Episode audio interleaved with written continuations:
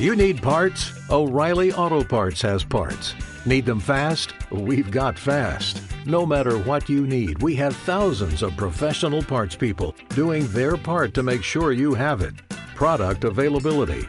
Just one part that makes O'Reilly stand apart. The professional parts people. oh, oh, oh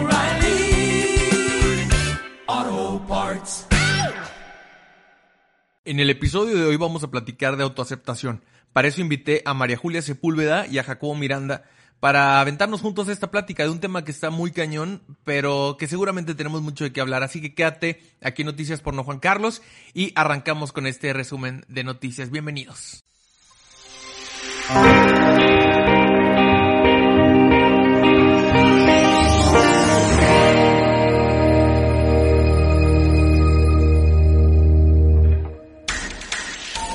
Hola, yo soy David Adrián García y te presento el resumen informativo semanal.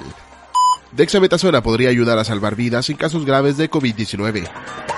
Según los resultados del ensayo clínico Recovery dirigido por científicos de la Universidad de Oxford, la dexametasona será un tratamiento eficaz y capaz de salvar vidas entre los pacientes de COVID-19 con cuadros avanzados y que requieren asistencia respiratoria. Este medicamento es un esteroide barato y es muy utilizado por su eficacia para reducir inflamación en varias enfermedades conocidas. El estudio señaló que su uso redujo hasta en un tercio la tasa de mortalidad entre los pacientes más graves de COVID-19 ingresados en el hospital. Se seleccionaron a 2.100 casos al azar de pacientes con la enfermedad que estuvieran bajo tratamiento con ventilador o con soporte de oxígeno y se les administró el fármaco. Los resultados se compararon con otros 4.300 individuos que no fueron tratados con este medicamento. Increíblemente se logró salvar la vida de uno de cada ocho pacientes apoyados con ventilador y uno de cada 25 con apoyo de oxígeno. Entre los pacientes con COVID-19 que no necesitaban apoyo respiratorio no hubo ningún beneficio del tratamiento con dexametasona. Por esto no se recomienda a la población en general adquirir este medicamento, pues no será útil en casos leves y se puede generar un desabasto. México formará parte del Consejo de Seguridad de la ONU.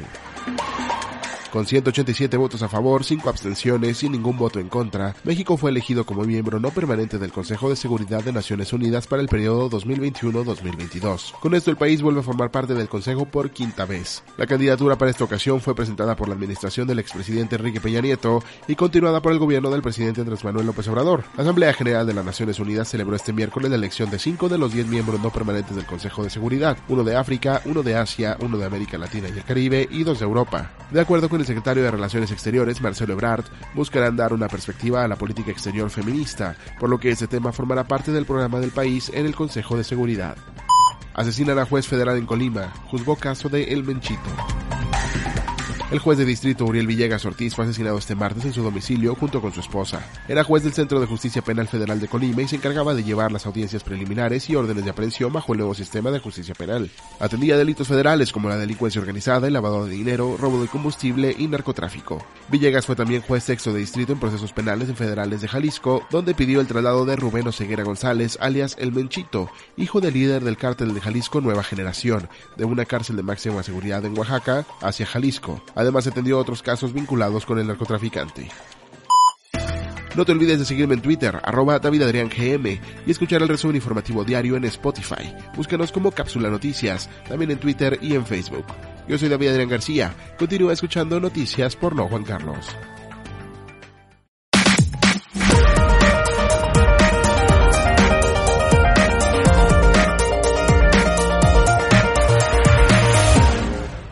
Y bueno, ya estamos de regreso aquí en Noticias por No Juan Carlos. Eh, gracias por acompañarme este episodio más. Y mira, bueno, quería platicarte un poquito de por qué decidí hacer este programa específicamente en eh, este día, ¿no? O en este mes.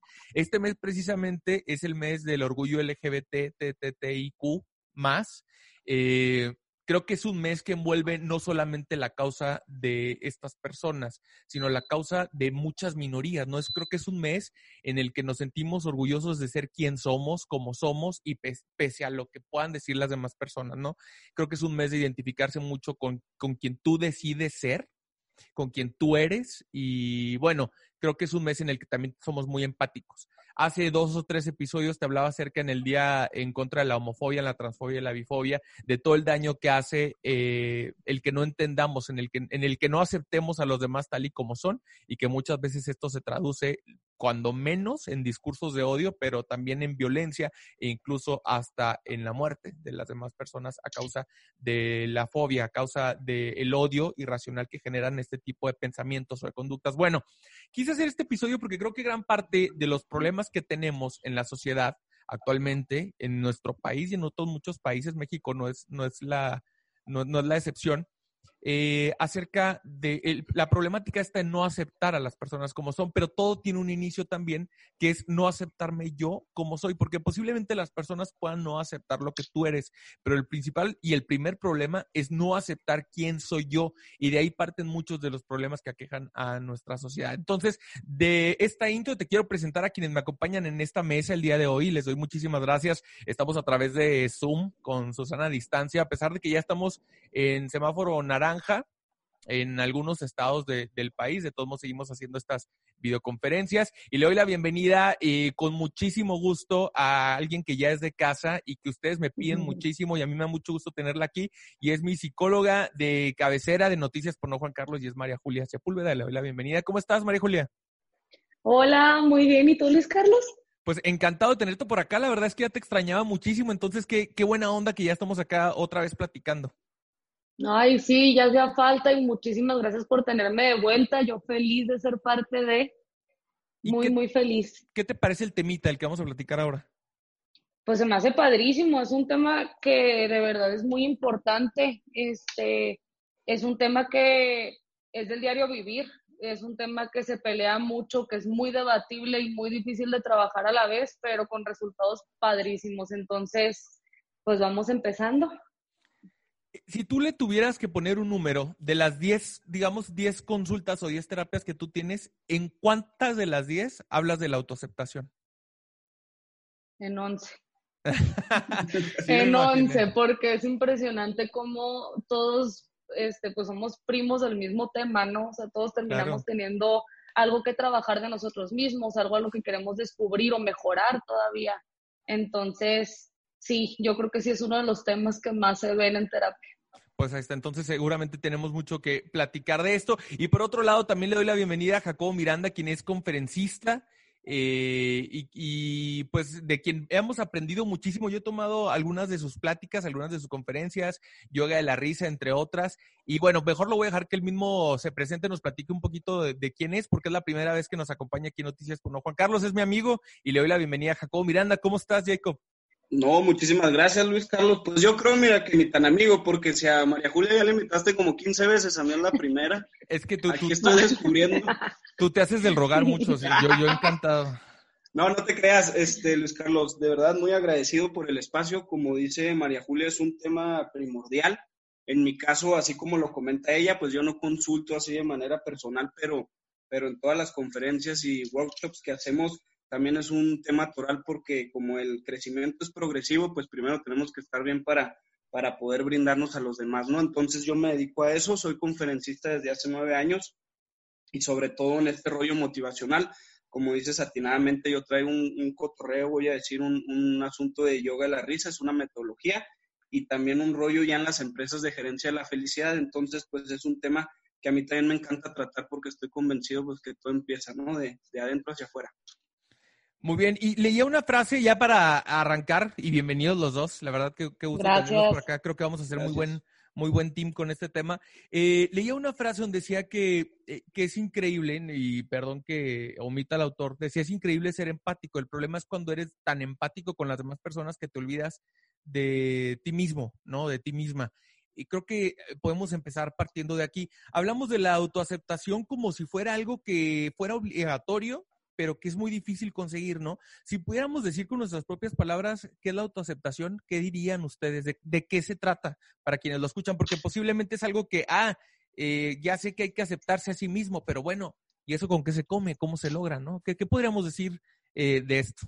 Ok, pues yo creo que, bueno, yo en sí el concepto de aceptación que tengo es como aceptarte con todo lo que implica ser tú, ¿no? O sea, con todo lo que, lo que te compone como persona, con todos los que te rodean, con todo, todo, todo lo que implique, este, sin caer en resignación, ¿no? O sea, no es la vida que me tocó vivir, sino la vida que estoy llevando. Entonces, yo siento que por ahí va más mi significado de aceptación. Jacobo, ¿tú qué opinas? No, no, totalmente de acuerdo. O sea, básicamente reconocer y aprobar todo lo que te conforma y, y, pues desde lo negativo hasta lo positivo, ¿no? O sea, todo.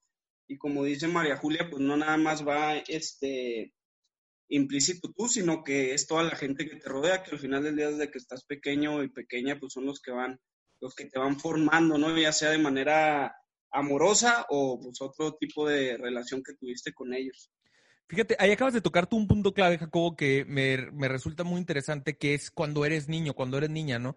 Creo que ahí es donde, no sé ustedes, pero yo creo que ahí es donde empiezan eh, eh, estos problemas o empieza el problema de, la falta de aceptación, porque de niño parece, y yo siempre lo he dicho, parece que te, te ponen en una cajita donde te dicen, ten, aquí están las piezas con las que puedes jugar, no te puedes salir de esto, porque esto es lo que tú tienes que ser, o esto es lo que si eres, te va a hacer mejor en la vida, ¿no? Que eso empieza a limitar la personalidad eh, de, las, de, los, de los menores, empieza a decirte desde niño, desde pequeño, qué está bien, eh, cómo está bien hablar, cómo no está bien hablar, cómo está bien vestirte, qué conductas son apropiadas. Y yo creo que eso desde niño te empieza a, pues en algunas partes, claro que, que, te hacen, te dan valores, ¿no? Te inculcan, pero en otros lados te limitan muchísimo, ¿no? Este, y eso desde luego influye en quien te conviertes cuando eres grande. Creo que ahí es un, un gran error que estamos cometiendo. Eh, yo no soy papá, pero digo, en, mi caso, eh, eh, esta limitación de, no nada más de, mis padres, sino incluso de otras de la, en la escuela o de otros niños que te decían, es que tú estás mal por ser diferente, ¿no? Tú estás mal por hablar así, estás mal porque te gusten, no sé, cosas tan simples a lo mejor como porque eres niño y te gusta el rosa, ¿no? Entonces estás mal. Y eres, este, tienes eh, cierto objetivo, o porque caminas así, o porque hablas así, que porque si comes mucho, si, si tienes unos kilos de más, ¿no? Son cosas que yo creo que ¿Qué tanto afectan en la infancia y se ven reflejadas en la vida adulta, María Julia? Tú sobre todo, ¿qué, sabes de eso? Pues fíjate que yo hace poco estaba leyendo sobre este tema, de hecho, y veía mucho que es como, qué impresión cómo vivimos en una sociedad que es altamente competitiva, ¿no? O sea, que tienes que cumplir expectativas, que tienes que estar ahí pendiente, que tienes, y ese es el problema, que piensas que tienes que, cuando en realidad desde chicos nos inculcan lo que quieres hacer, ¿no? O sea, por qué camino te quieres ir, qué es lo que vas a hacer, cuáles son tus decisiones, y todavía nos enseñan a hacernos responsables de las mismas. Entonces, esto es una parte de la aceptación clave porque en realidad terminas con esta frase de como me ven es lo que voy a proyectar y... Como te ven, te tratan. Sí, claro. Y también como yo me veo, es como es lo que yo quiero proyectar, ¿no? Entonces, eso es como una parte muy importante porque cuando tú eliminas juicios desde chico, cuando eliminas este, la competencia y cuando te das cuenta que tú eres dueño de tu propio camino, pues empiezas como este proceso de aceptación de uno mismo.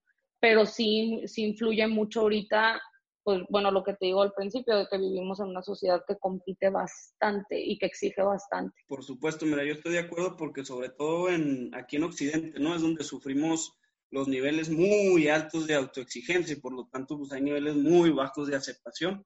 ¿Qué sucede con esto? Pues te la empiezas a creer, ¿no? Los chavos desde chiquitos nos la empezamos a creer.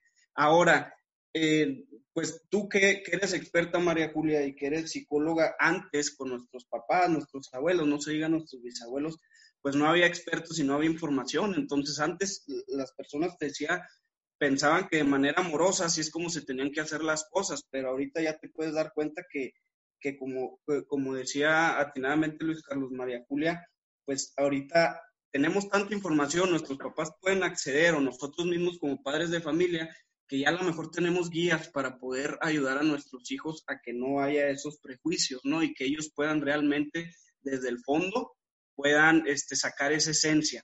¿Qué es lo que sucede? Pues la autoaceptación así es como la debemos de potenciar, consolidando una buena autoestima y, vivir felices, que es lo que intentamos desde pequeños. Fíjate que acabas de tocar un punto bien importante también, que es el de la información, ¿no? Porque antes, podemos decir, nosotros que somos de la misma generación, bueno, ahí andamos más o menos en la misma generación de los 20 ¿no?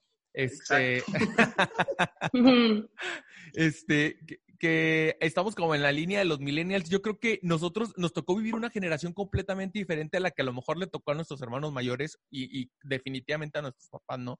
Donde no es que no hubiera información, pero la información era en otro sentido. Entonces yo creo que en esta generación ya no podemos permitir esto donde eh, es que no sé, ¿no? O sea, porque ahora creo que la información está al alcance de todos. Creo que tan, está al, alcance de todos que ha puesto a temblar a muchas generaciones pensando, yo no quiero que mis hijos sepan todo eso, no, no quiero que tengan la oportunidad de elegir absolutamente todo lo que quieren ser. Entonces, ahora estamos como que en otro lado. Un ejemplo muy claro de esto, lo que con lo que arrancaba al principio, ¿no? Este, esto de el mes del orgullo LGBTIQ, que es una eh, trasciende porque pues es precisamente una, una fecha, una ocasión donde se conmemora la lucha que se ha tenido que llevar para alcanzar la igualdad de los derechos, para alcanzar la, no la aceptación, sino la igualdad en los derechos, ¿no? Y este, y luchar contra, las ideas con, eh, homofóbicas, ¿no? Este, contra el, el, odio contra las minorías, por ejemplo.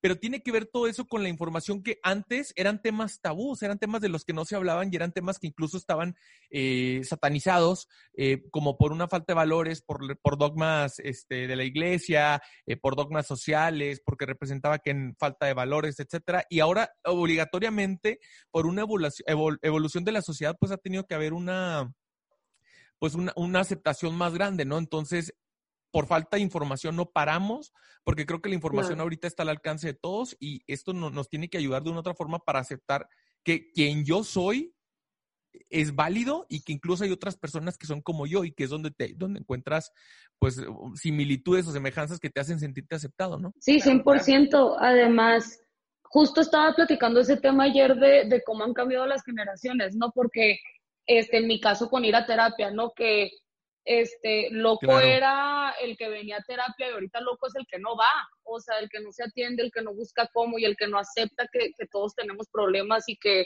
en algún momento los vas a tener que, que tratar, ¿no? Igual con este tema, o sea, loco el que no quiere entender, porque en realidad ya es un tema que ya está muy bien planteado y que pues es cuestión de aceptación, es cuestión de entender, es cuestión de empatizar, como lo dijiste al principio, ¿no? Así como, como herramientas, ¿no? Para platicar algo un poco más concreto para, para alcanzar la autoaceptación en pro de una autoestima alta. Este, no sé si les pase, ¿no? Y, no voy a decir que aquí en Chihuahua, pero, pero pues cuando te topas una gente, sobre una persona, sobre todo que, que estamos ahorita en, en, las redes sociales, este, pues es muy fácil es muy fácil juzgar, ¿no? Sus actitudes, ya sea comportamientos, valores, el trabajo que tiene el automóvil, la ropa, todo esto, que si la novia, que si no la novia, que si la casa, que si se... el, este el apellido. Ándale, pues los apellidos no tan rimbombantes. Entonces, este, ¿qué sucede? Que, que se dice por ahí, no hay una frase que es, cae más rápido un hablador que un cojo, porque te pones o, o intentas conocer a las personas y más del 70% de estas personas que estás prejuzgando, ni siquiera las conoces, te das cuenta que no son lo que tú pensabas. ¿Qué sucede? Que es exactamente lo mismo que aplicas contigo. O sea, te estás juzgando en base, como decía María Julia, a todos venimos de casas diferentes, escuelas diferentes, ciudades diferentes, pueblos diferentes. O sea, ¿cómo vamos a pensar que una persona va a actuar, va a hablar, va a ser igual que, que nosotros?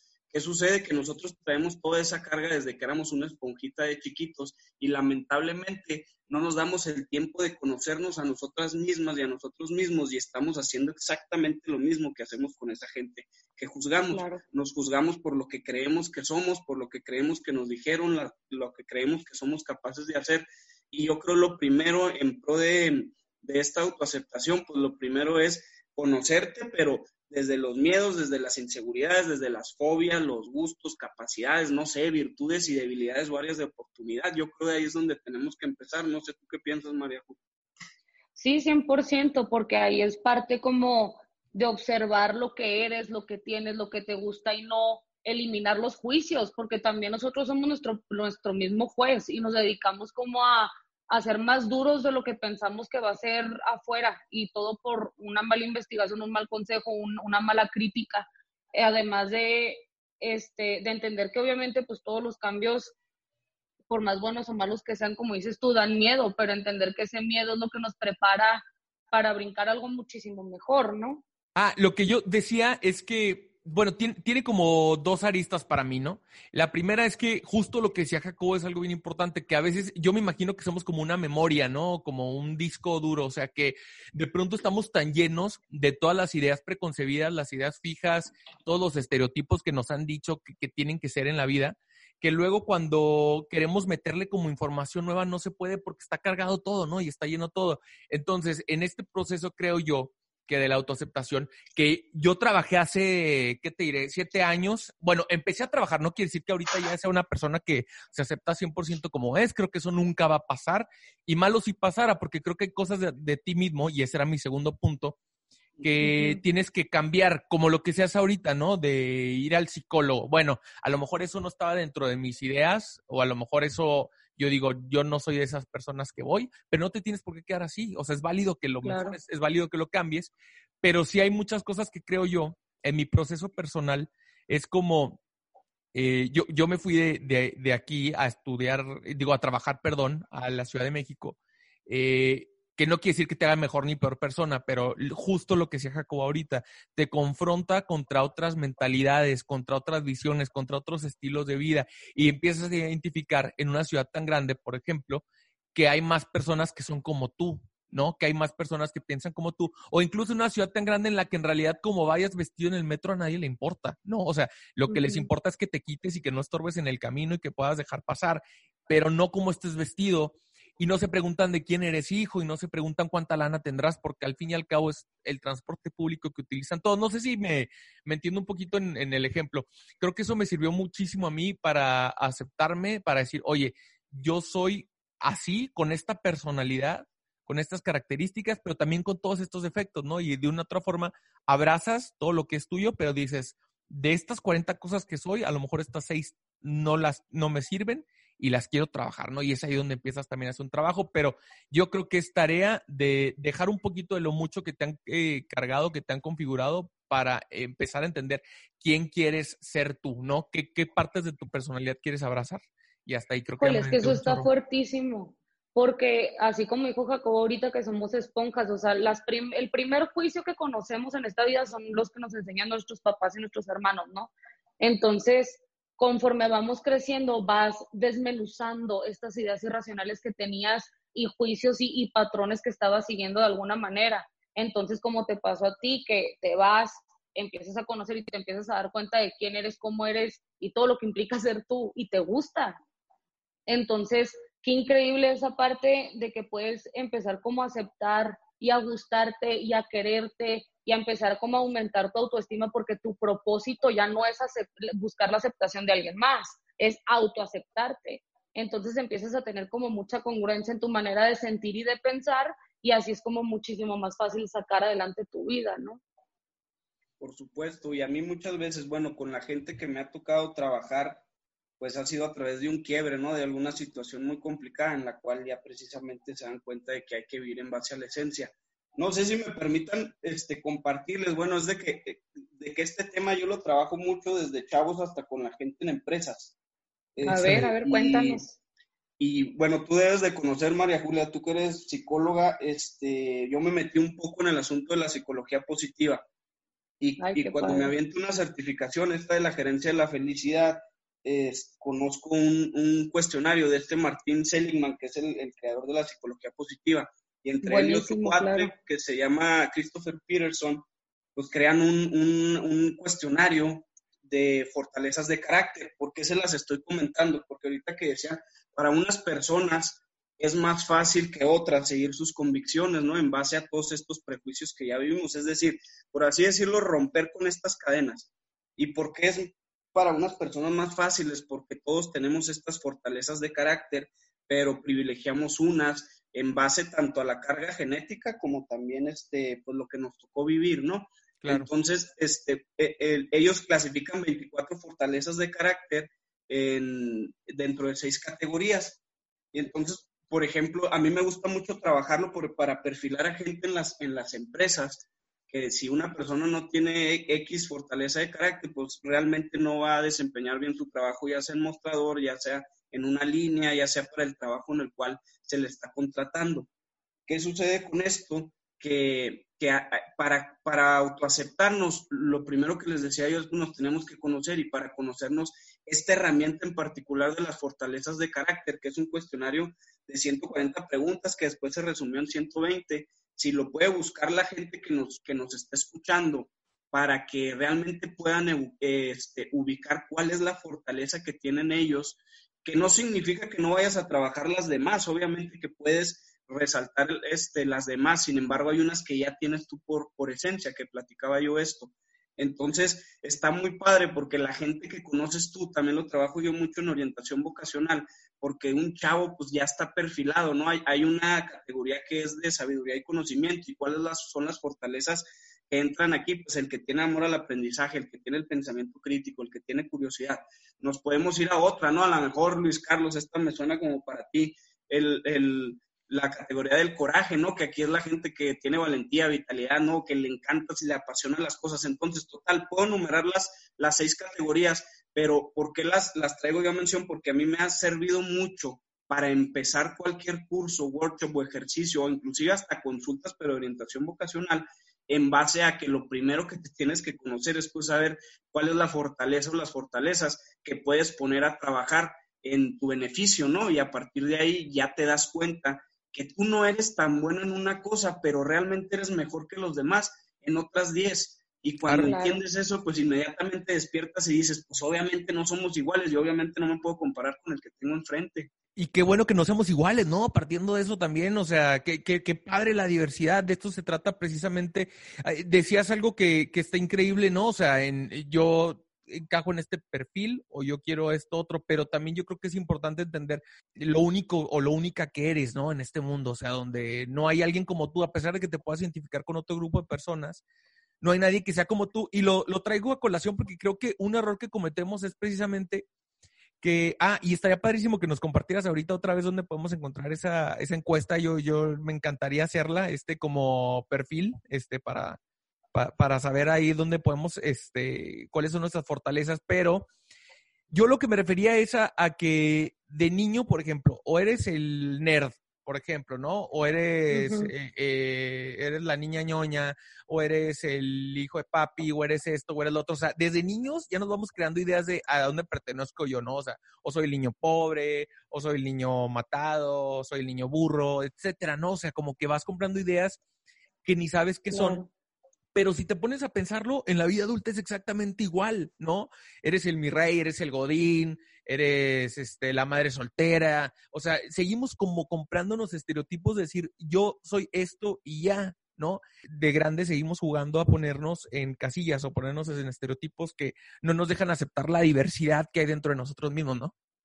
Claro, y es que ahí pasa muchísimo que es como una lucha constante en contra de nuestra realidad, ¿no? O sea, que vivimos con tanto miedo de terminar de demostrar lo que somos, que caemos justo en eso, que pensamos que es nuestra carta de presentación o que ya nos están viendo así juzgados o, o, malinterpretando lo que de verdad quieres demostrar ser, ¿no? O sea, porque puedes tener mil cualidades, mil fortalezas, mil cosas buenas, y si una persona no lo ve, ya te pacas, tú solito, te, te haces sombra. Entonces ahí hay como tres palabras que me gustaría mencionar, que es aceptación, resignación y ser víctima, ¿no? O sea, aceptarte es aceptarte con todo lo que implica, resignarte también.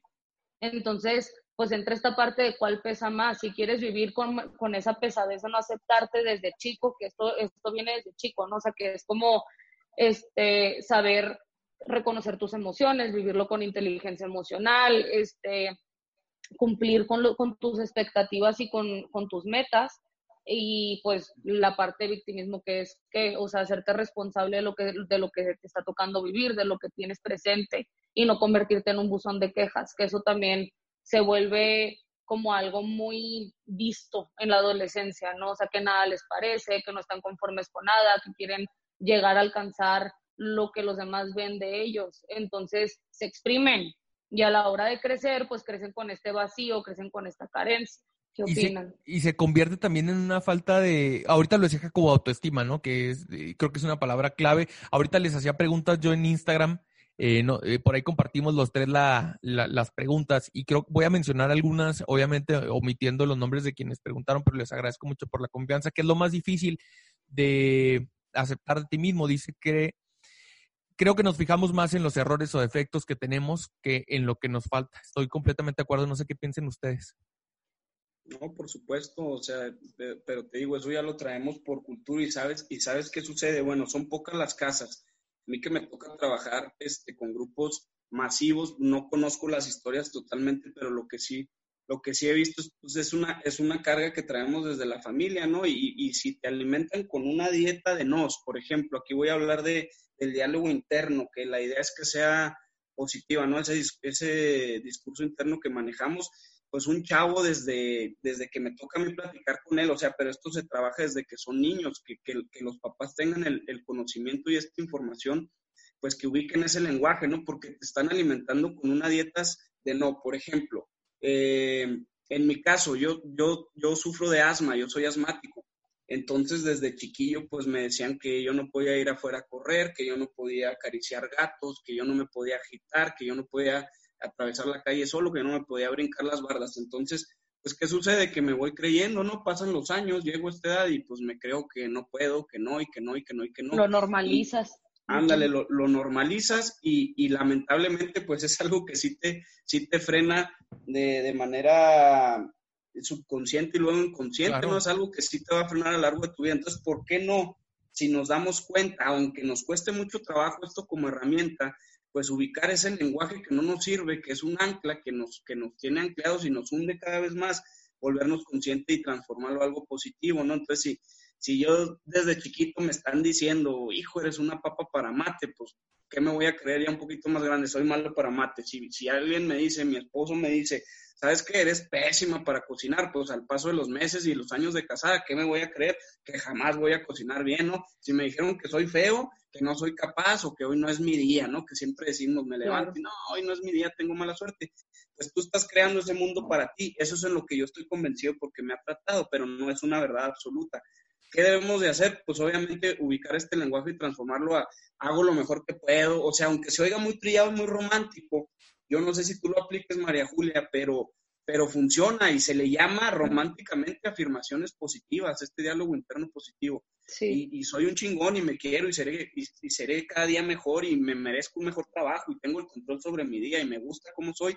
Sí, por ejemplo, todos, todos aprendemos en programación neurolingüística, se dice todos, todos aprendemos con un canal pre, predominante, ¿no? Si a lo mejor tú eres auditivo, Luis Carlos, a lo mejor yo soy visual y habrá quien es kinestésico, entonces, entonces lo puedes reforzar diciéndotelo en el espejo, que esa es la técnica, ¿no? Tres minutitos al día diciéndote en el espejo cómo soy chingón, o lo que tú quieras decir positivo, y aparte, pues también ponerlo de manera visual, ya sea en post ya sean en, en cartitas. Es una, es una metodología que mucha gente utiliza y que está muy trillada, pero realmente yo he vivido los beneficios de eso con mucha gente con la que he trabajado y me encantaría que la gente que te está viendo no lo eche en saco roto y se regale tres minutos al día para cambiar ese diálogo interno, que es lo que nos hizo desde chiquitos el convertirnos en lo que somos ahora.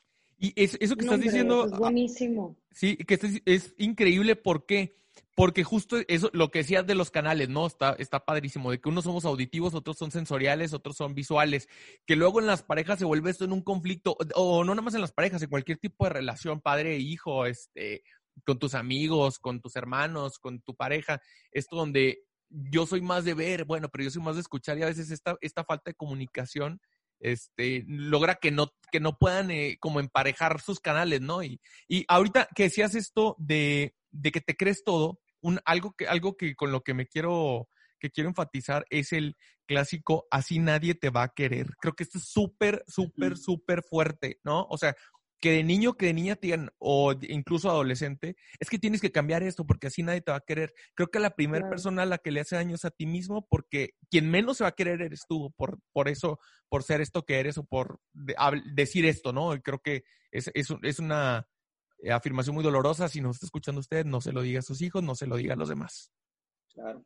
Claro. Bueno, para complementar es lo que estaba diciendo Jacobo ahorita, las afirmaciones positivas, que yo creo que es como base importantísima para la autoaceptación y más, pues en realidad no nomás en la adolescencia, sino en todas las etapas, es que es como si los pensamientos positivos fuera como cuando se va la luz, que le estás pique y pique el interruptor para ver si prende. Así de obsesivo tienen que ser. O sea, por cada pensamiento negativo, sumar positivos para que de esta manera, cada vez que, que entren los juicios, que entren las dudas y entren estas invalidaciones emocionales que hacemos normalmente, este, sean menos frecuentes.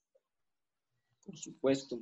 Por ejemplo, de algunas de las cosas que me ponían en, Instagram, continúo con esto que, pusieron, este, yo les preguntaba que qué era lo más difícil de aceptar.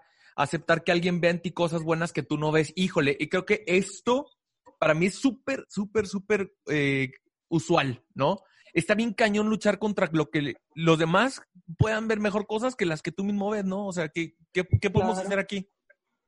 Pues fíjate que yo ahí tengo un libro que me encanta que se llama Las cinco heridas que impiden ser uno mismo, no sé si lo han escuchado, pero habla mucho de cómo nos, o sea, cuando pasa ese tipo de cosas que no te crees lo bueno que los demás te dicen, es porque nosotros vivimos este, con ciertas heridas y las enmascaramos, ya sea huyendo de los comentarios, este, siendo dependiente de las personas, controlando los pensamientos, y bueno, más bien queriendo controlar los pensamientos de los demás, este, siendo muy duros con nosotros mismos o siendo masoquistas de cierta manera. Por eso no permites que lo bueno entre, porque ya, ya en automático empiezas a estar como a la defensiva. No sé si me explico. No, por supuesto, y es parte de esta autoexigencia que platicábamos, bueno, que, que, les compartía yo ahorita de que son niveles muy altos, ¿no? Y, y te pasa también en esto de la aceptación con la gente que, que te topas que es perfeccionista, que tú dices, ah, yo quisiera ser como esa persona que todo lo que haga le sale perfecto.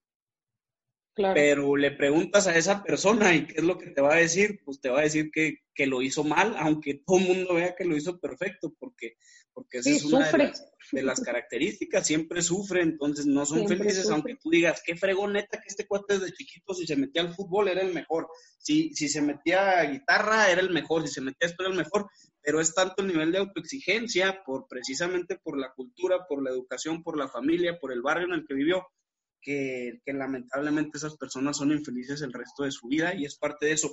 Yo hago un ejercicio muy sencillo, bueno, van a decir que como friego, ¿no? Pero, pero pues yo creo es lo que, bueno, lo que sirve, ¿no? Las herramientas, lo que a mí me ha funcionado en los grupos. Claro. Y es algo muy sencillo que seguramente también tú, María Julia, lo, recomiendas, que también es parte, algo complementario a esto de las afirmaciones, es una intervención que es pararse frente al espejo, ¿no? Te paras frente al espejo, pero ojo, este, al principio será sencillo, o sea, con la ropa más sencilla que puedas, las mujeres sin maquillaje, sin un peinado, o sea, así casi que como te levantas en la mañana, te levantas, te, ves al espejo tres minutos, este, sin accesorios, sin esto, inclusive ya otros niveles cuando ya lo tienes un poco trabajado y como te decían Luis Carlos, que el físico es muy difícil de aceptar tal como es, pues al final ya este ejercicio lo terminas haciendo desnudo y desnuda. Ah, a mí me lo han encargado en terapia, ¿eh? A mí una vez me lo encargaron y... Casualmente, ¿no? Ya lo haces todos los días, pero no tres minutos, sino 25 y solo no. no te creas, hermano. No, pero sí es cierto y es muy útil, ¿eh? Es muy, muy útil. No, claro, y lo que tienes que ubicar aquí, vamos a hablar de pensamientos y emociones. Es bien importante lo que decía María Julia de la inteligencia emocional si no, si no ubicamos lo que nos genera emoción, lo que nos genera eh, una emoción diferente, este, pues va a ser muy difícil que podamos cambiar la conducta. Y aquí lo que, lo que se trata es de que, que vengan, que lleguen pensamientos a tu cabeza y tú los vayas ubicando. Al principio, obviamente, los pensamientos van a ser más negativos que positivos. Después lo haces al día siguiente tres minutos, el jueves, el viernes, sábado, domingo.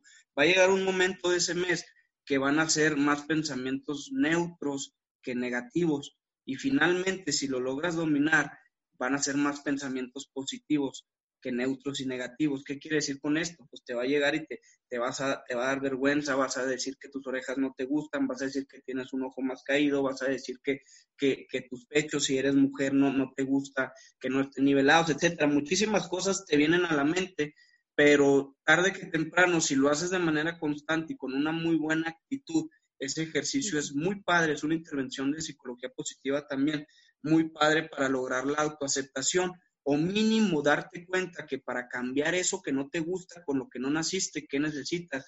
Necesitas trabajar. Entonces, eso está muy padre también para los que nos escuchan. No, y también complementando el ejercicio, este, es como definir bien cuál es el propósito del por qué estás haciendo esta actividad de, verte a ti mismo, porque muchas veces lo seguimos canalizando a para que me acepten, para que me quieran, para que me respeten. Y no, o sea, no se trata de, dientes para afuera, se trata de, de, que sea autodirigido, me explico. Entonces es muy importante también eso, como saber que el propósito es para adentro, para mí. Por supuesto. Voy a retomar ¿Qué esto de lo que- Tú que lo haces todos los días. Voy a ret- no, o sea, ya yo lo he hecho y precisamente lo he hecho porque voy a retomar precisamente lo que están diciendo.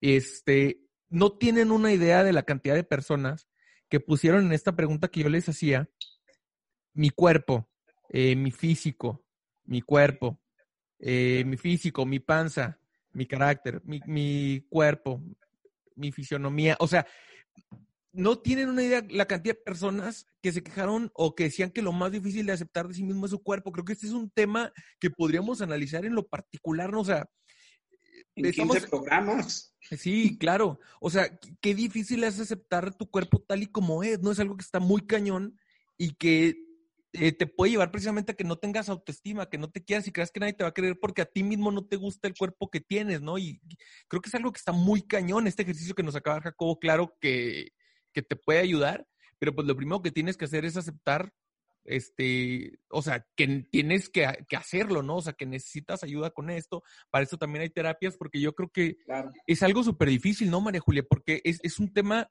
que, ¿cómo puedes lidiar con él?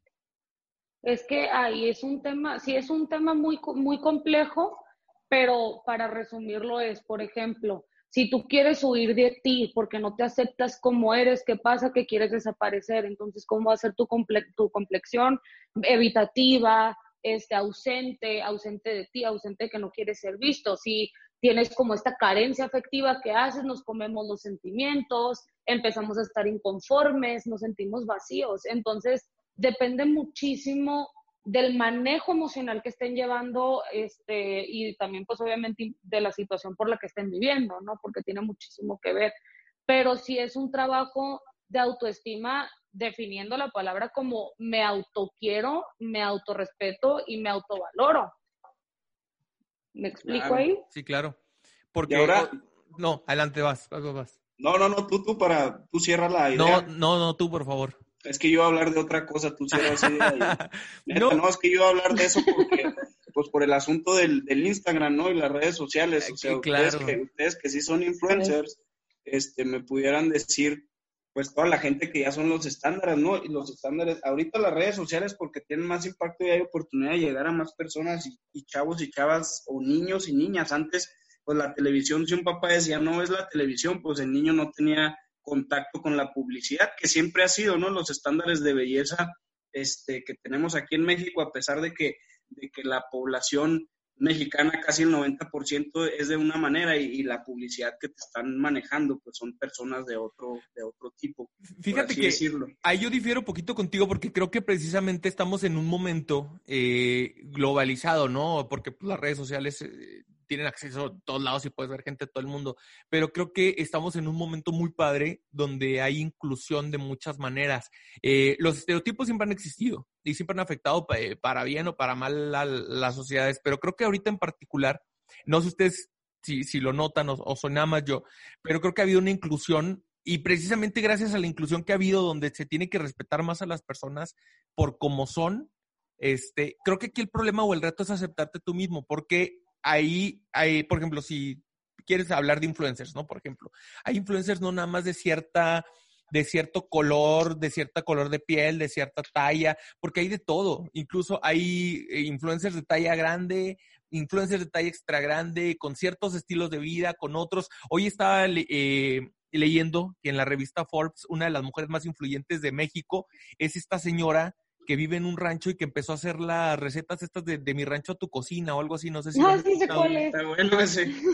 Y, y la señora ya tiene botón de oro y botón de platino en YouTube por ser de, Sí. de las más escuchadas, ¿no?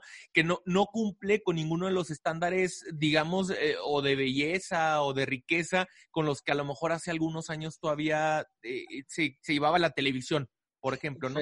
Creo que las redes le han permitido a más personas encajar tal y como son y que eso precisamente ha permitido que hagamos mucha más la notoria de la, eh, lo mucho más notoria pues, lo malo de la discriminación, porque en casos como el de George Floyd que acaba de pasar, creo que eso ha pasado, el abuso policial ha pasado siempre, pero ahorita hay una sociedad que está mucho más alerta a luchar en contra de del- la discriminación, en contra del trato este, diferente a ciertas personas, ¿no? Yo creo que en eso creo que vamos avanzando, pero la tarea sigue siendo pues que te aceptes a ti mismo, porque pues en todos, para todos hay un lugar, ¿no?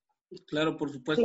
eso que me estás platicando me abre a mí mucho los ojos, en, eh, por ejemplo, en las pláticas, ¿no? En conferencias que tengo de orientación vocacional.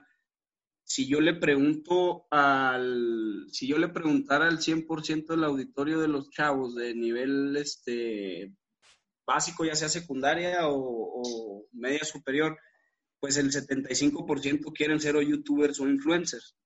Claro. Ah, el, el, Nos vamos a quedar sin doctores al rato. Eh, no, sí, pero, o sea, no está mal, está fregón ese rollo. Ya después la intención, el mensaje y todo este rollo. Pero muchos de ellos, o sea, capto yo lo, lo que me llevo de ahí. Y, y, muchas chavas, por ejemplo, ahorita por eso puse yo el ejemplo, porque precisamente los comentarios que me hacen es, es de, del, a lo mejor ya no lo voy a denominar estándar, porque ya te digo que me acabas de abrir los ojos, estaría muy padre de alguna manera que, que estas chavas y estos chavos conocieran estos tipos de casos, ¿no? Como esta señora que no recuerdo el nombre, pero que sí vi la nota, ¿no? O sea, que, que, que, que a través de esa autoaceptación, como dices tú, es una señora que vive en un ranchito no sé dónde, que hace comida muy buena, pero que en otro tiempo nunca hubiera impactado, pues qué padre para esta señora, asumo yo en este tema que estamos hablando de autoaceptación, que precisamente lo difícil o fácil que fue para ella, que esté rompiéndola. Entonces, todos esos ejemplos se me hacen muy padres hasta para que hagas un programa, canijo. Fíjate que estaría padre. O, dentro de este mismo ejemplo, como el de la señora, en esta misma revista, en esta misma publicación, vienen eh, las jefas de enfermeras de los hospitales más importantes del país, que ahorita son las que están en la primera línea de batalla y dándolo todo eh, en la lucha contra el COVID, ¿no? O sea, ¿cuándo iban a pensar ellas porque a lo mejor alguna de ellas decía, no, pues yo soy una simple enfermera, ¿no? Este, no, no soy una persona importante, nunca voy a ser una sí, que no valoran su trabajo, que no valoran su capacidad. Y ahorita son, justo lo que decías, Jacobo, son las que se la están rompiendo y, y, en este momento son, aparecen como las personas más, de las mujeres más poderosas y las personas más influyentes en todo el, en todo el país, ¿no? Creo que es, es, es un ejemplo muy grande de que eso que eres tú, donde, donde estás, con las características que eres y haciendo lo que haces, en algún momento puede ser algo muy grande que represente mucho para todos los demás. Entonces creo que esa es la clave, ¿no? Aceptar lo que tú eres y lo que tú haces. Sí, también ir formando como esta personalidad, ¿no? Porque justo eso es lo que pasa, que con todo lo que pasa en las redes, que es lo que decías ahorita Luis Carlos, es que te despersonalizas, o sea, puedes llegar a perder el hilo de lo, de lo que estabas haciendo en tu vida o de lo que eras tú para ti y se pierden estas afirmaciones positivas. O sea, es, es como trabajar muy duro en saber quién eres y a pesar de que hay mil opiniones, mil maneras de pensar y mil maneras de hacer las cosas, tú tienes la tuya y eso es lo importante. O sea, ver a las enfermeras, ver a la señora esto, ver a ustedes, a ustedes dos que mis respetos también por lo que cada quien hace y verlo de una manera que de admirarlos y, de aceptar lo que ustedes hacen para yo también poderme aceptar a mí y crecer en lo mío, ¿sabes? O sea, como algo que complemente, no que despersonalice, y eso es muy importante.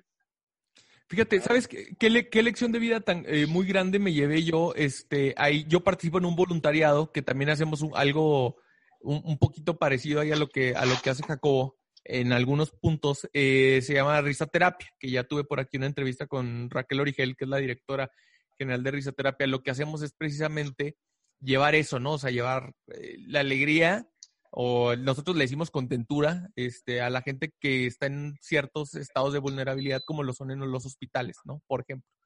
Yo, yo tuve una gran lección ahí porque creo que soy una persona que ha estado plagada precisamente de estos... Eh, ¿cómo se? Pues sí, estas cosas como de, no me gusta como soy esto, ¿no? No me gusta esta parte de mi cuerpo. Que si estoy muy cabezón, que si estoy muy, que primero que si estoy muy gordo y luego que si estoy muy flaco, y que si tengo barba y que si no tengo, o sea, como toda la vida yendo y viniendo entre estas eh, falta de, aceptación, ¿no?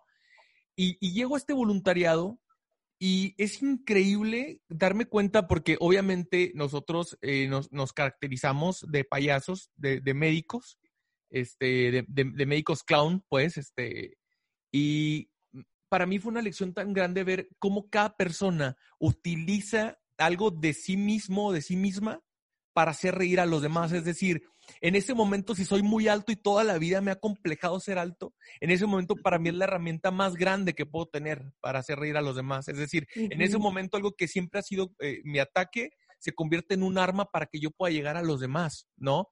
Este, o sea, usar tus inseguridades a favor, pues.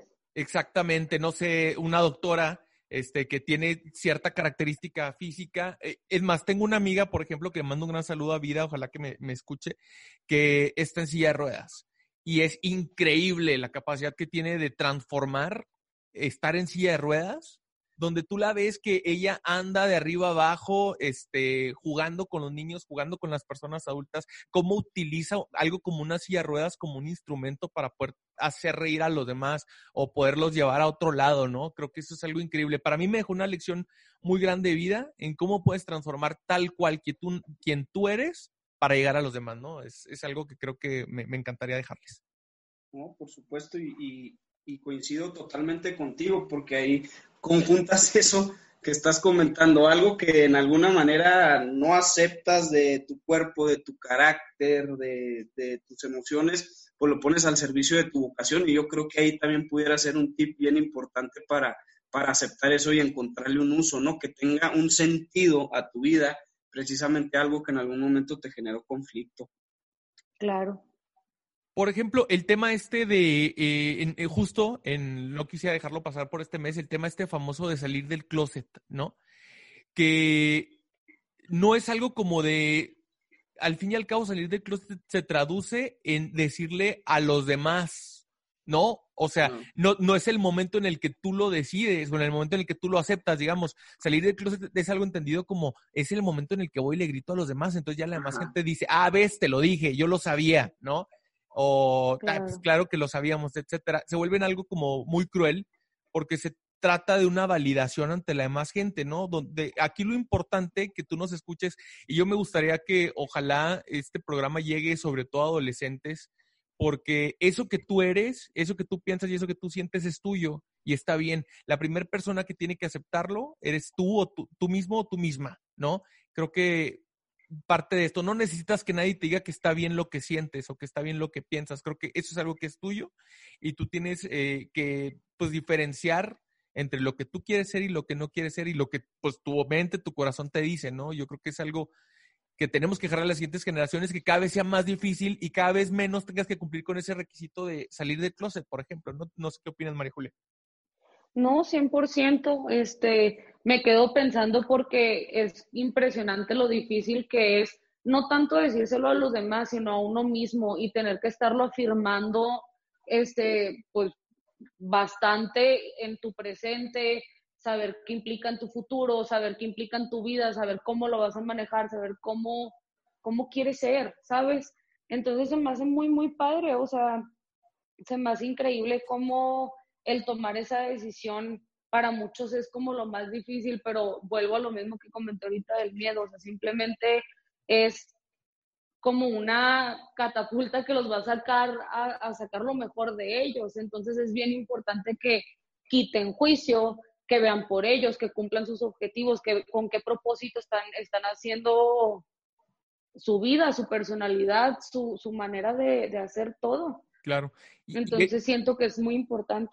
Y esto es solo un ejemplo, porque también podríamos, o sea, yo lo pongo como ejemplo, pero hay otras cosas como de qué quiero estudiar. A lo mejor vienes de una familia de doctores, de, doctoras, y tú no quieres estudiar medicina, tú quieres ser ingeniero, tú quieres ser arquitecto, y es cómo vas a estudiar una cosa distinta a la que estudian tus papás, y esta es como la tradición familiar. Bueno, yo no quiero estudiar eso, ¿no? O e, e incluso, fíjate, el otro día en una, en una reunión, una amiga comentaba que una persona le preguntó, porque se casó y le preguntó, oye, ¿y ustedes quieren tener hijos? Y que mi amiga le dijo, oye, muchas gracias. O sea, es la primera vez que me preguntan.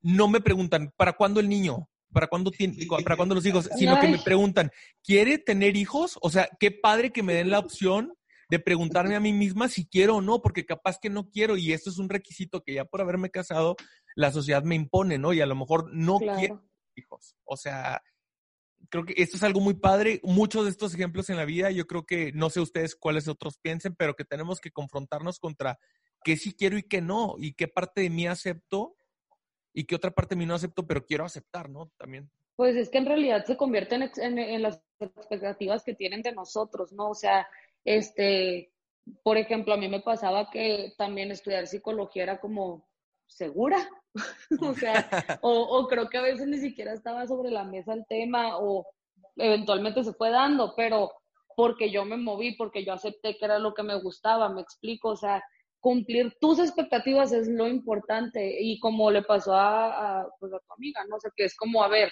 yo no tengo que cumplir con lo que los demás esperan que haga por, por ser esposa, quiero cumplir lo mío porque yo quiero y es mi meta ser mamá, ¿me explico? Claro. ¿A, ¿A ti, Jacobo? ¿A ti te ha pasado algo así?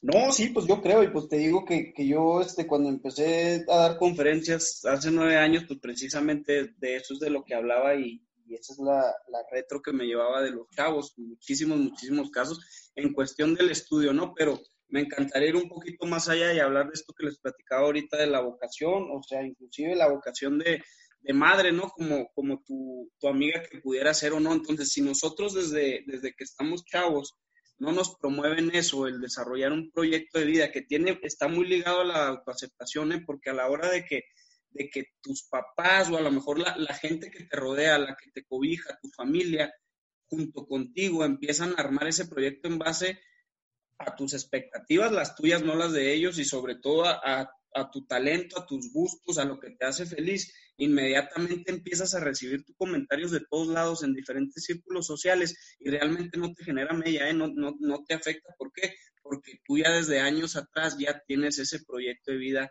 bien, bien, bien específico. Y, y, ya tienes una línea trazada, ¿no? Ya nada más todo lo que viene es aprendizaje e ir, e ir lográndolo poco a poco que se vayan acomodando. ¿Por qué lo traigo? Este, te digo por qué se los comento, porque tiene totalmente que ver con la autoaceptación. A ustedes a lo mejor ya les pasó ahorita, yo no sé a qué edad de su vida, pero, pero por ejemplo, Luis Carlos, tú estudiaste Derecho, ¿no? Así es. Estudiaste Derecho, pero lo que más te gusta son los medios de comunicación. Entonces, ¿qué es lo que más te llena como ser humano? Aquí te lo voy a poner. No, de, definitivamente. O sea, creo que para mí ese ha sido un reto muy grande. Fue un reto muy, muy, muy grande haber tenido que estudiar derecho porque me decían que la comunicación no iba a vivir, pero al fin y al cabo terminar haciéndolo independientemente de que viva o no de esto. Independientemente de que se pueda o no, terminar haciéndolo, ¿no? Y yo se los he dicho muchas veces, por ejemplo, el, lo, el mismo podcast, para mí es una oportunidad de ver cristalizado eh, mi, mi, sueño, ¿no? Eh, mi hambre de hacer lo que quiero hacer y al fin y al cabo aquí estoy haciéndolo porque justo igual que María Julia, creo que hice todas las cosas que tenía que hacer para que al fin y al cabo terminara sucediendo. Por supuesto. Claro. Y, y, si estudié comunicación también, ¿eh? para que sepan. No, yo sé. El, el, el, asunto es que es que tiene totalmente que ver ese proyecto de vida con que te realices como ser humano inmediatamente. Completamente, ahí, sí. Inmediatamente ahí tú dices, wow, todo desde que estoy pequeño, todos los obstáculos que vencí valieron la pena porque precisamente esto es lo que siempre he querido hacer. Inmediatamente, pues el autoestima, uh, olvídate, se ve por los, por los cielos. Y fíjate que a mí me pasó ahí, volviendo a este tema, cuando ya tenía tres, cuatro años trabajando como, o, o, sea, en el derecho, yo decía, madres, es que al fin y al cabo yo siento que si estoy aquí nunca voy a ser feliz. Y cuando me la tuve que jugar, fue algo que, que, que mi familia me decía, ¿cómo? ¿Pero cómo vas a dejar este trabajo que tienes? No, o sea, claro.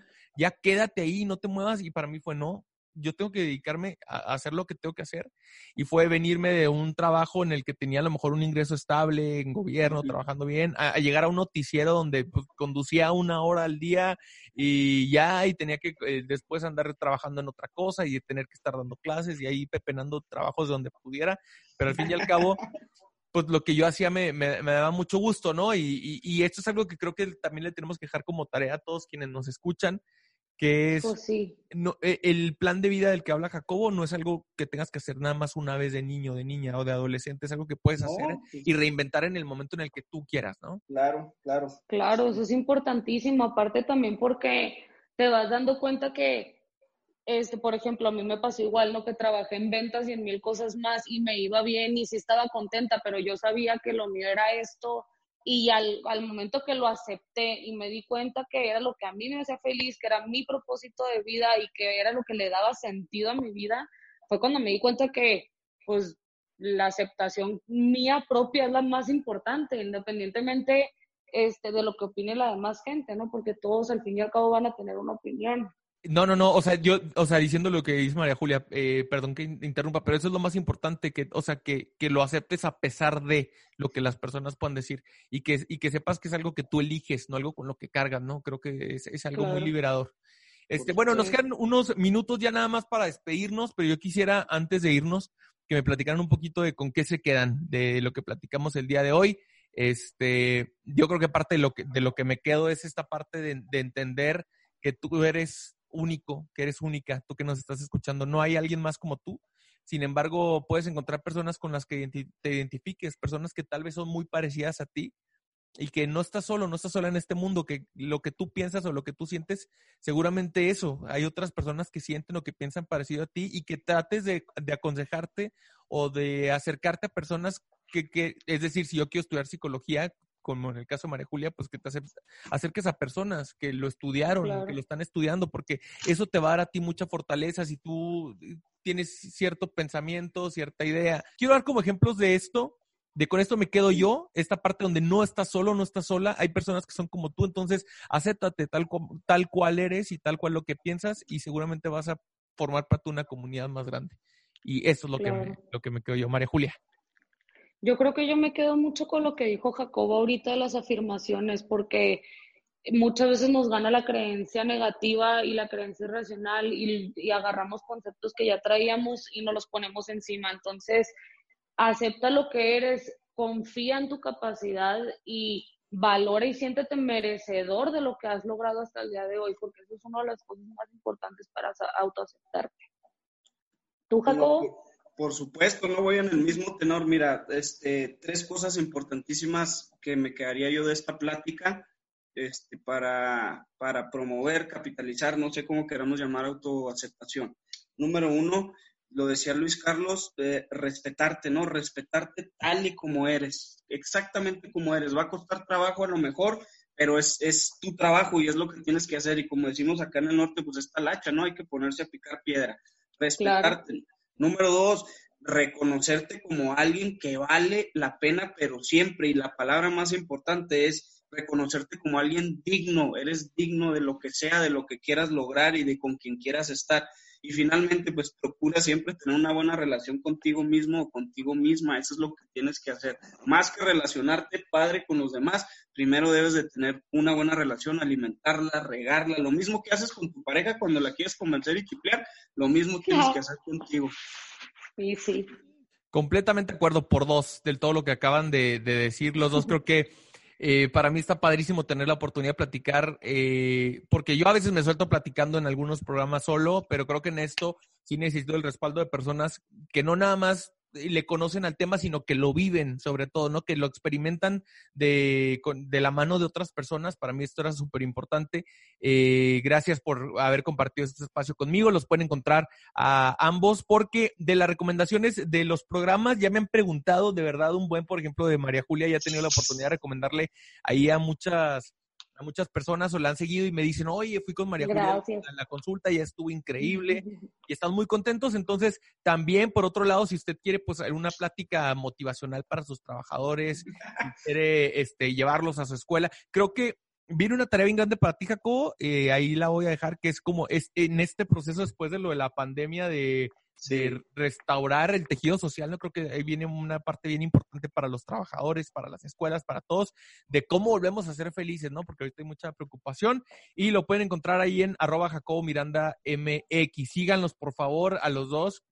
María Julia pone consejos increíbles casi todos, todos los días, más bien.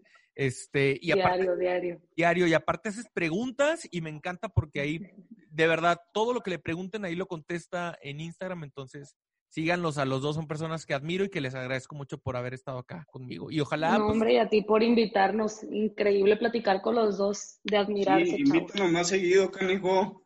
Sí, a mí, ya. pues, a María Julia, pues otra vez, pero Ahora, Van a ver que sí, a ver si hacemos después otro mismo, eh, los tres. Me, me encantó haber platicado con ustedes. Y bueno, pues ah, tengo otra amiga también, Ana Laura. eh, ella también es psicóloga y me dejó un comentario acertado, así que los quiero dejar con ella. Muchísimas gracias, eh, Jacobo, María Julia, y pues estamos pendientes con otro programita, ¿no? Órale, bendiciones Claro a los dos y a todos los que nos escuchan. Órale, pues, pues estén dejo. Los dejo yo en voz de Ana Laura con este comentario acertado. Muchísimas gracias por haberme escuchado. De verdad, llévense un poquito o mucho de lo que platicamos el día de hoy. Yo soy...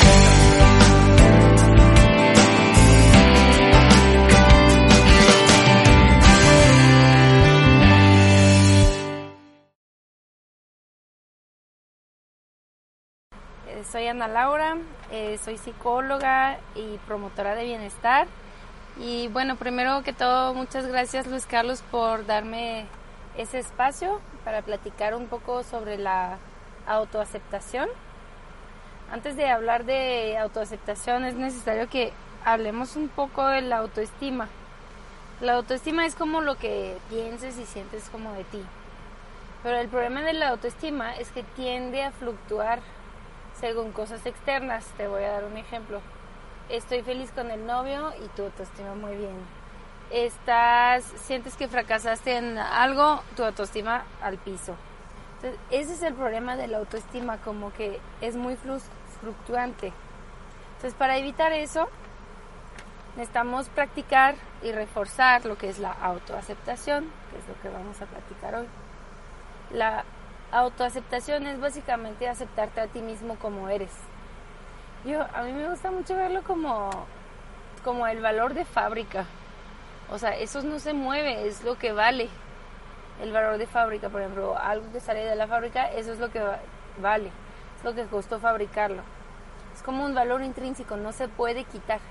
Entonces, eso es lo que queremos reforzar de nosotros para que pase lo que pase, nuestro valor intrínseco se quede como firme y no fluctúe según quien entra, sale o lo que nos pasa en nuestra vida. Y entonces, este, independientemente de lo que pasa, no cambia tu valor de fábrica. Puede cambiar el valor de la venta, o sea, eso es como lo que es la autoestima. Cambia mucho. Pues, por ejemplo, si, si hay más demanda, el producto puede ser más, más este, caro o si es un producto popular o raro, por ejemplo, cuando eres una persona exótica en un lugar, pues bueno, puede que aumente tu autoestima en ese momento, pero al final de cuentas tu valor de fábrica sigue siendo el mismo, nomás es lo que cambia en tu entorno. Entonces queremos reforzar más que la autoestima, nuestra aceptación propia, la aceptación, para que eso sea como incondicional, independientemente del exterior o de cualquier medición, o sea, no tienes que medir tu valor, es lo tu valor es lo que hay, es lo que eres. Como ser humano imperfecto, es lo que eres. Por más imperfecto o no que eres, eso es lo que hay. Punto. Entonces, hay algunas cosas claves que les quiero compartir para poder autoaceptarse. Son como unas, unas reglas básicas, ¿no? Pues primero que como humano, cada uno somos únicos y multifacéticos. La prueba de eso es, te hago una pregunta. ¿Conoces a dos personas idénticas? No, pues obvio no. O sea, puede haber personas que tienen mismos gustos o que se parecen, pero realmente cada humano somos únicos y tenemos nuestro set de, de cosas buenas y de defectos y todo eso. Eso es clave para la autoaceptación. O sea, no me puedo querer parecer a alguien porque soy único. O sea, no me puedo parecer a nadie. Tengo que aceptarme a mí como soy de único. Ok, también hay que aceptar que estamos en constante evolución. O sea, recuérdate hace cinco años o ve una foto, dices, ay, qué loser. Bueno, eso pienso yo. Y dices, pues sí, somos fluctuantes, cambiamos constantemente. Entonces, hay que aceptarnos al día. Hoy, este día, eso es lo que soy y eso es lo que hay. Y está bien. Y hace cinco años estaba muy conforme con lo que era.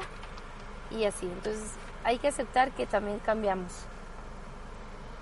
Eh, también muchas cosas no la... Sí se pueden medir ciertas cosas, por ejemplo, nuestra edad, nuestra altura, esas cosas. Pero hay otras cosas que no podemos medir. Realmente somos seres muy complejos y no se puede medir objetivamente, por ejemplo, qué tan buena persona soy. O sea, no se puede medir. Entonces deja de compararte, deja de buscar medirte o darte un valor. Eso no tiene, no se puede atribuir. Eres lo que eres. Punto. Bueno, y por último, como humanos, por naturaleza somos fallibles e imperfectos, eso lo sabemos. O bien, no sé, ¿tú conoces a alguien que es perfecto? yo no, yo neta no he encontrado nadie perfecto y entonces ¿qué te hace pensar que tú, tú tampoco no lo eres? O sea, todos somos imperfectos y hay que aceptarnos así como somos. Entonces, en resumen, yo siempre digo, eso es lo que hay y eso está bien. Sí, sí es molesto a veces lo que hay y no nos gusta, no nos gusta mucho a veces, pero eso es lo que hay. Este, lo bueno es que hay espacio para evolucionar cuando te das cuenta que ese que hay no es lo ideal porque pues algo hiciste mal, pues ahí se trata de tomar responsabilidad y decir, bueno, eso estuvo mal, lo acepto, lo sí pasó, lo hice, pero tengo espacio para evolucionar y cambiar y estarme aceptando en ese periodo de cambio, como que ese proceso de cambio, acepto esa parte imperfecta de mí y es mi inspiración al cambio, voy para allá, voy en camino y me puedo, me puedo seguir equivocando. Y te ayuda mucho pensar en, en términos de yo prefiero ser tal en vez de tengo que ser así, ¿no? No tengo que ser de ninguna forma. Yo prefiero ser así y voy a hacer lo que puedo por ser así, pero mientras eso es lo que hay. Digo, ya sé que me repito, pero es muy importante. Eso es lo que hay. Entonces, ¿cómo vamos a, mejorar nuestra aceptación propia? Pues cuando hablas de ti, ten cuidado de no ser tan crítica. O sea, ya lo sabemos, etiquetarnos, hablarnos mal, ¿no? Decir, bueno, ok, la regué, pero eso es lo que hay no autoabuso, porque somos los primeros en abusar de nosotros mismos. Y trata de tomar un poco de distancia y decir, bueno, ¿qué le diría a un amigo, a alguien querido? ¿Cómo le hablaría? Entonces eso te ayuda como a aceptar. Ese amigo lo aceptaría si hace eso. Pues sí, acepto incondicionalmente a mis amigos. ¿Y a mí qué? Entonces por ahí empieza. Es repetirnos, repetirnos que somos fallibles, repetirnos que eso es lo que hay, eso es lo que hay en nuestra vida por lo pronto y que tenemos el poder de cambiar, sí, pero nos vamos a aceptar en el camino. Vivir así y también aceptar que te vas a equivocar en el camino a la autoaceptación, como somos fallibles, hay días que no te vas a aceptar y está bien, está bien, no siempre va a ser así, mañana será un día mejor y sigues, sigues practicándolo puedes escoger algún mantra, te digo, el mío es, eso es lo que hay. Y ya. Entonces, eh, te invito a seguirme en mis redes sociales de Wellbeing on the Go, Wellbeing como bienestar en inglés, on the go, para saber más de todo ese tema. Y muchas gracias por el espacio. Un abrazo y recuerda que eso es lo que hay.